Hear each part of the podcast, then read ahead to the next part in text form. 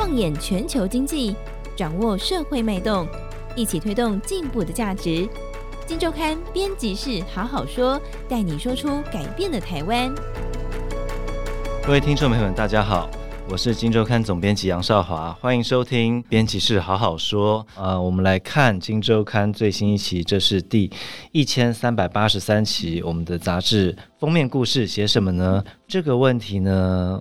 我觉得大家一定都接触过，然后我希望大家都没有真的遇上过。我们写什么呢？标题是“打诈越打越狂”真相。我们谈诈骗这个在台湾的一个，这是我相信大家心里已经有一个底，这是一个蛮严重的问题哦。诈骗案越来越多，这个政府各单位来做这个打诈动作。其实你如果翻看资料的话，这个大概从十几年前就有相关的单位成立了，但是打打到现在。真的是越打越狂哦，斩草不惊春风吹又生，而且形态越变越厉害，损失金额越来越高。今天跟我们一起聊的是这个题目，两位主作的记者，一个是燕恒，燕恒好。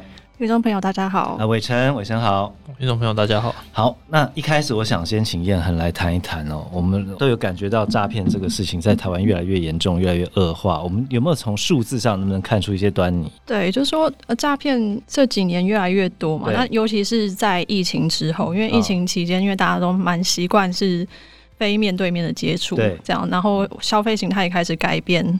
一些接触的方式都改变了，所以我们可以从就是近几年五年的数字可以看到，说从二零二零年开始，我们的诈骗的件数跟数字都是直线往上冲的这样。然后特别是财损这件事情，就是我们可以看到，就是说呃去年来讲，就是跟前一年其实件数没有差到非常多，就很多几千件，可是我们的财损数字是从五十六亿。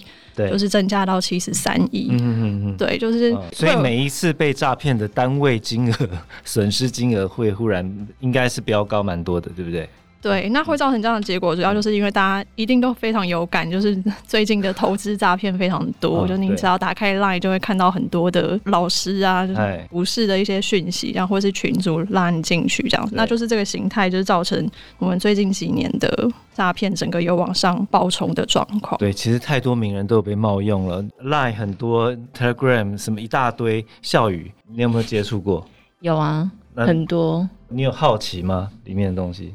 呃，如果是什么股市老师的话，我是没有加入啦。对，但是以以前我真的是被诈骗过二十万。啊，真的还假的？对。哎、欸，我们岔开话题，先聊聊你的经验，快。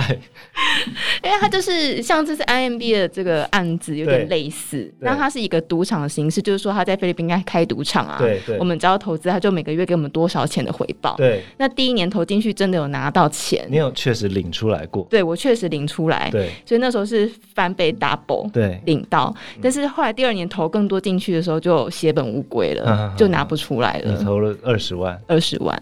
你那时候有在金周刊上班吗？还没，还没有，就是因为还没有在金周刊上班。对对对对，真的真的，如果在金周刊上班，应该不至于这样子。对对对。其实这一次我们的采访的第一个案例也是这样子。哎，彦恒，你要不要简单讲一下那个案例的状况？对，刚刚讲到这个案例，其实就是投资诈欺最典型的这种方式，就是他一开始会先给你。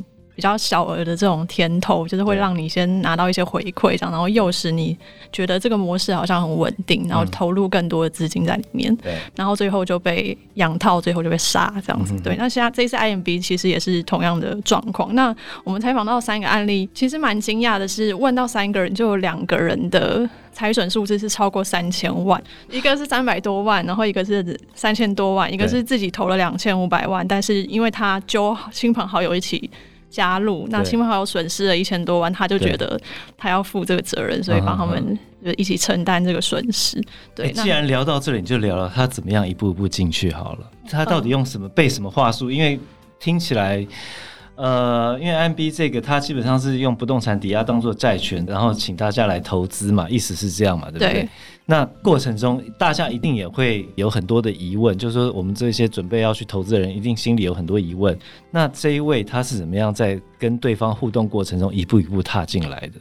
对，这个其实有一点复杂，因为 IMB 这个它就是。主打说它是一个媒合的平台嘛，如果有有一些借款人要来借款，那他会拿他的不动产就是房子来做抵押，然后他就把这个抵押债权放到所谓的平台上面，然后让所有的会员们可以去去认购，这样等于是分割认购。对，嗯、那对于会员们来讲，他们会觉得说，哦，那如果他们不还钱的话，至少还有这个抵押品可以作为一个担保，所以就会相信这样的模式。嗯、但重点是那个抵押品到底是不是真的，要怎么样确认这件事情？对，对，对，对，所以这个我们我访到了一一位受害者，他就是有先跟平台这边说，那我要怎么样确认这个是真的假的？我要怎么？因为我看不到那个原始抵押的文件，这样子。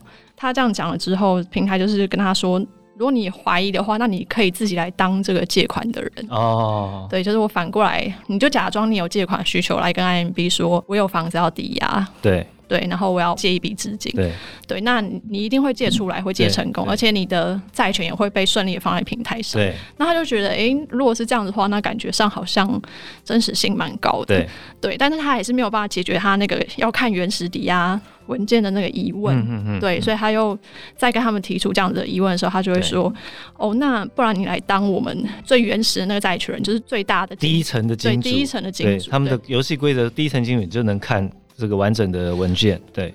对，那当然还有一些条件，它条件是说你要在我们的平台里面投资满一年，然后你要投资的金额达五百万，嗯，嗯然后你手边还有另外五百万的资金，对对。但是对于我们这个受害者来讲，这个条件对他来说很还蛮容易，因为他资金还蛮 惨了。那那那对方真的要拿出来怎么办？对，然后对方可能又觉得，哎，他好像有起心动念想要朝这个 对他好像真的想要看这样子。对，然后又又反手用一些方式劝退他，例如说，哦，我当这个大金主其实年息非常非常低，因为他是很快速可以转手的嘛，所以他年息不到百分之一这样子，嗯、对，就不到一趴。嗯、那如果你是当第二层的这个中间人，至少有九趴这样。哦、然后，而且如果你当这大金主的话，你必须要把你的账户跟你的印章放在公司，而且你的收入是要缴税，就是用非常多这种。用了一个迂回的方法劝退他想要看到原始文件这样的一个企图，可以这样讲吗？对，对我不得不说，真的还蛮聪明的，而且洞悉人性的心理哦，可以这样讲。对对对，也难怪真的是在这样的一个真的很会变形的一个情况底下，我们被骗的这个受灾户真的是越来越多。那在侦办这一端抓到坏人的比例真的这么低吗？难度在哪里？嗯，就是大家被诈骗应该最关心的一件事，就是我的钱到底拿不拿得回来？对，对，这是大家最关心的事。嗯、那我们也很好奇，说为什么每次发生一个诈骗案，你要去追这个人或者追这个金流这么的困难？对对。那这一次就有去访问到第一线的检察官或是警察，嗯、就是他们在办这个案子的时候，到底是经过什么样的过程？那就会发现到说，真的真的很难。啊，真的 对，就是说，嗯、例如说被害人好了，他把被诈骗的款项汇到了诈骗集团提供了一个账户，对，那叫做第一层账户，人头账户，嗯、对。那当然他们不会只设一层嘛，他们一定会诈骗集团收到赃款之后，就会层层的再再转下去，嗯、就是要让你非常难查这个金流。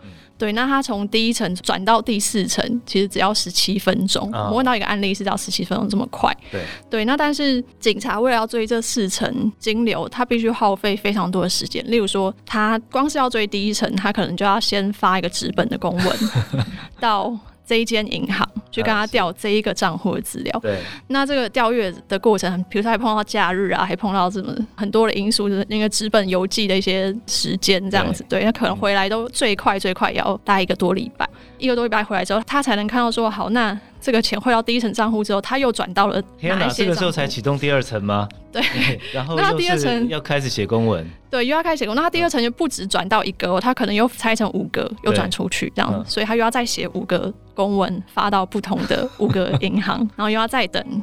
五个银行回来，然后再去分析第三层，然后第四层。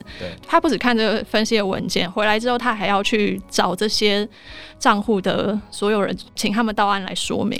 对，就是这整个过程，等于说你查完这四层账户，可能两个月就过去了。然后，但是诈骗集团在完成这四层是十七分钟，也难怪哈。就是我看你里面有一句形容是说，这个侦办人员形容是我们在骑 U-bike，然后追高铁，真的是感觉。上并不夸张，对对对，其实，在整个当然政府我们不能说没有动作啊，最近打诈无法也通过，然后也端出了一些战略原则上呃一些做法啊，比如说我听到，比如说三减策略，所谓三减策略包括了减少损失，然后这个减少接触。减少民众的悟性这三个面向来做。那在减少接触这部分，其实我觉得数位平台是一个问题。这一次我们也请这个刚刚提到伟成哈，他有特别去针对这一块做一些研究。伟成，广告上架在数位平台，然后请他们下架，真的那么困难吗？这些诈骗广告，我们要请数位平台做好把关，真的这么困难吗？我觉得困难的应该是在把关这件事情上面啊，但我觉得更重要的是，大家会觉得说，因为诈骗的形式有很多种，对，会这么去看重说，像是网络广告这种形式，是因为它其实是一个陌生开发一个很好的方案，对，就是你点进去以后，你不知道你接受什么事，其实现在就有人找上你，然后去跟你进行诈骗，对。那对整个网络广告而言，就是说。平台业者当然也知道说诈骗形式会用广告的方式去就是投放在网络上嘛，对，他们也试着去想要做些事情去审查，不管是说自动化的，或者是就像是赖他几乎就是这种直接投放的广告上面几乎都是用人工审核，对，但。以现行的流程上面来看，确实是有很多洞是可以钻的。为什么？像我们这一次就是帮大家整理了三个比较主要的，就是钻漏洞的方式嘛。嗯、第一个就是当然就是说，面对申请的审查者的时候，你可以用很大量的方式去申请。嗯，因为如果对方是个自动化系统的话，殊不知你可能投个一百个账号里面就有一两个中是。简单讲，我要在你这个数位平台登广告，我就是要跟你申请个广告账户，对不对？是。对，那这个广告账户申请门槛很高吗？门槛其实还是会有一些基本要求啦，比方说你的身份嘛、信用卡的门号嘛，或者是说你的手机门号这些东西。嗯，但除此之外，你还是要去提供一些关于你广告元素一些内容。对，那他们会去审查说这是不是是，因为比方说像是，比方说可能是赌博相关的啦，或者说一些违法内容，不可能让你上去嘛。嗯，所以他们还是会有一些基本的审查机制。对，但在这个情况之下，首先第一个问题是，如果有很大的广告账号要申请的时候，他不太可能就是用完全人工的方式去申请。对，所以一定会有一些自动化流程。嗯，那即便是法规要求都是这么严谨的情况下，流程上面还是会有一些疏失，让就是某一些账号就是莫名其妙的过关，这可能成为第一个破口。啊，也就是说他靠着大量去申请，因为听起来他的门槛将来就是一些简单的基本资料，所以。有心人士可以透过大量申请，然后让你在这个 AI 搞不清楚状况情况底下成为漏网之鱼，然后成功申请到一个广告账户。对，对？方式之一。嗯、那第二是，即便是.即便是你是循正常的方式去申请好了，对，对，就是广告平台业者来说最痛苦的一件事就是。他可能申请过后，然后内容没问题，但是下一秒就就把内容全部换掉了。你一改的话，你也不能怎么样，就是只能就是透过你事后的巡检或是别人的举报，才让他就是发现说，哎、欸，因为他是个诈骗广告。对。但中间那个时间差，即便只是一两个小时，那我相信那受骗人都不会少。嗯哼嗯。所以这其实也是另一种破口。对。但。对整个就是包包含说，我们这次访问的像 Google、雅虎啦、Meta 跟 Line，他们其实都有提到一件重要事情，就是广告联播网。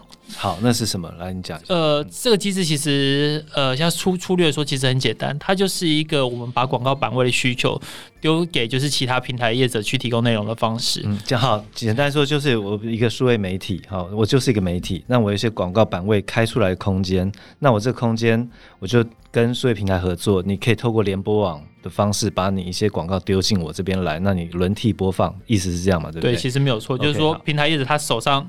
可以有的这些广告可以放到他的平台上面，但其实他有些其他的来源是可以透过联播网的机制，从别的来源取得他那些广告内容，然后放到他的平台上。OK，简单说就是你可能是一个在南美洲投广告的业者，嗯、那他的广告就是透过这个交换机制，然后进入到你台湾民众的手机上面，然后上面显示依然是 Google 或是雅虎的广告。对，他当然会透过的，比如说他会他在轮播的时候，他会透过比如说地区上或语系上的一些分别，嗯、知道说哦，这个广告可以到台湾来。意思是这样嘛，对不对？对，你可以设定一些关键字，让它的广告。那过程中没有任何审查吗？诶，其实大部分的平台基本上只要是知名的都会有审查，但是总是会有一些平台的漏洞，那审查机制是比较宽松的。嗯嗯，像是一些特别是不需要实名制的平台啊，那这种情况下，你只要去找了那个适合，就是管制比较宽松的平台上你的广告，对，那透过这个交换机制，就有机会让你的广告可能从台湾以外的地方上去，然后循线到台湾民众的手机上。OK，那这也是其实国内网络平台业者就是很难去防范的部分，因为毕竟管制。是这个流程不在他们手上，嗯嗯嗯，所以其实整个广告平台的诈骗的，对啊，在网络上其实确实还蛮严重的。是，所以听起来，哎、欸。是没有办法很立即的解决这个问题，我可以这样讲吗？对，至少这是平台业者他们的苦水是这样子嘛？对啊，因为即便是要一个很极端的状况，就是真的就是我们国内禁止境外广告嘛，然后不允许交换机制嘛，对，然后所有的东西都要靠人工核检，然后只有就是通过验证的白名单才可以上广告的话，那我想你也很难想象，就是整个网络平台用广告他们怎么运作了？对，或许运作上也会有些困难。好，彦恒，我们有政府有没有要求过？要求吗？对，要求跟数位平台沟通过。当然有啊。对，那得到的回应，就是因为现在包含就是警政署或是高检署啊，非常多的执法单位，就是这几年以来有陆续在跟他们沟通了。对，对，那当然之前还没有这一次打造无法这个新的法院之前的时候，嗯、我们就是只能够跟他们说，能不能如果看到一些疑似诈骗讯息，能不能请你们协助下架，又或者是说我们。他查到了一些诈骗案，可能比较重大的案件，可不可以跟你们调阅相关的账户的账号的一些资料等等？但是，呃，数位平台就是他可以回你说，请问你们国内的法源依据是什么？我们没有法源依据，对不对？对。就是目前 针对数位平台问责的这个部分，我们目前还没有法可以处理这一块，所以我们只能够不断用协商、用沟通的方式去请求他们做这件事情。是，但是我们无法强制的要求他说你一定要配合，那不配合的话会有什么样子的法则？刚刚提到打诈无法，那通过之后洞补起来了吗？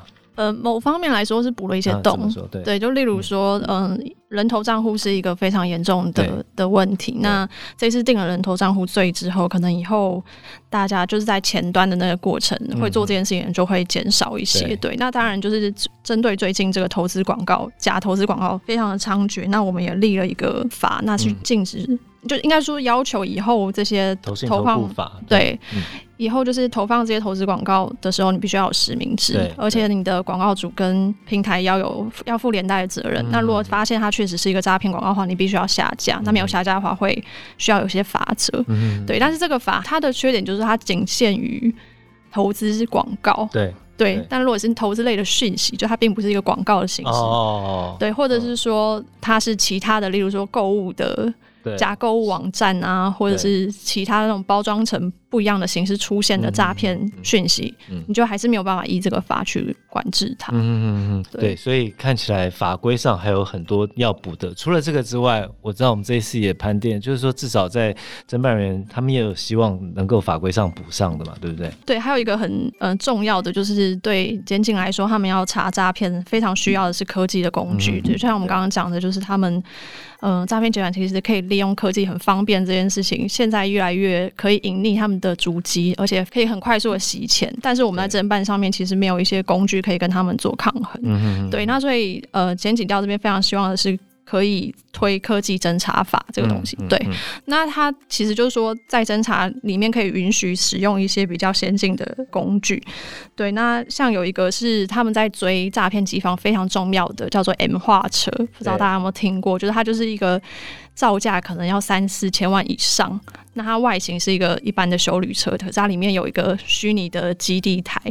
简单来说，就是它可以比较容易侦测到手机发话的位置。欸，很好啊，这个功能，对。对，它就是那个，它就能能够定位到你可能歹徒确切的位置在哪里。对，但是因为我们这个使用这个东西需要有一个法源。嗯嗯嗯。对，那我们现在没有这个法源。我们现在没有。那法务部在二零二零年的时候曾经有推过这样的一个草案。是是。对，那那时候的草案里面就是包含就是使用 M 化车或者使用 GPS 定位。对。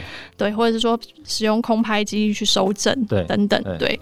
可是因为这个法案当初一出来之后，就引发民众的讨论，大家觉得说这样子的方式其实有点侵犯民众隐私。嗯嗯嗯。对，那就掀起很大的争论，所以这个草案连行政院都还没送过去，就不了了之。哦、对，就没有。但是因为现在整个时空环境背景不同，然后又加上说诈骗非常的严重，那当初的草案是不是可以拿出来再讨论或者再修正？怎么样是可以修到一个让大家都有共识可以接受的方式？对，面对这一场这个造成。台湾民众这么大财务损失的一场，真的是一个跟犯罪集团在战争的一个状态哦。我们的法规真的确实与必须要与时俱进，然后要有更多的弹性，或许然后跨部门之间要有更多的沟通。那当然对个人来讲，其实刚刚彦恒分享那个案例，老实说，今年三月的时候啦，我们今周刊也做过一个。跟诈骗有关的题目，那时候我们在针对澳丰基金这个案子做了一个基金停书风暴这样的一个封面故事。那我记得在当时我们就点出来，天底下没有保证高获利这件事情，只要有人跟你说保证高获利，那绝对是诈骗啊。也就是说，面对这场战争，法规上我们真的觉得有更多的弹性、更多的灵活的空间，跨部门要更多的沟通。但在个人上呢，其实有一些基本的保命的法则，它是。可以让你以不变应万变，哈，万变不离其宗，你可以应付各种变形虫的一些基本原则。那在本期《金周刊》，我们都有完整的介绍。以上就是今天最新一期封面故事《打诈越打越狂真相》的一个简单的报告。有兴趣的朋友不妨多多参考。呃，节目到这边，谢谢大家，拜拜，拜拜，谢谢，拜拜。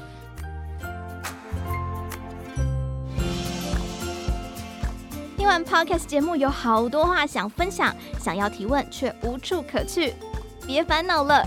现在只要点击资讯栏 discord 社群平台连接输入昵称就可以立刻问问题与主持人互动让我们一起在学习的路上不孤单等你来加入。